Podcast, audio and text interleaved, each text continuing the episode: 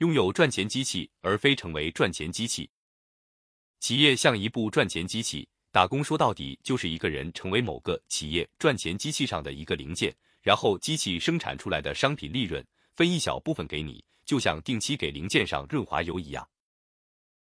打工除了短期内养活自己这一个目标之外，我认为还应该有一个长期目的，那就是了解整个系统，致力于拥有属于自己的机器。所以，如果你打工的企业不是你未来想拥有的同类企业，最好你就不要去。如何才能从一个赚钱机器的单一零件打工变成一部赚钱机器企业主呢？就是尽可能把这台机器企业上所有的零件职位都干一遍。精通之后，你自然就能组装一台属于自己的机器。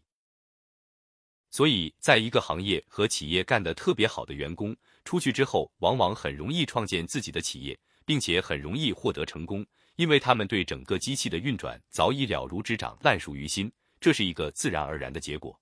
所谓不谋全局者，难谋一域，就是这个意思。你连这台机器是干什么的，它包含哪些零部件？它们之间是如何配合运转的都不知道，怎么可能组装得起来并创造价值呢？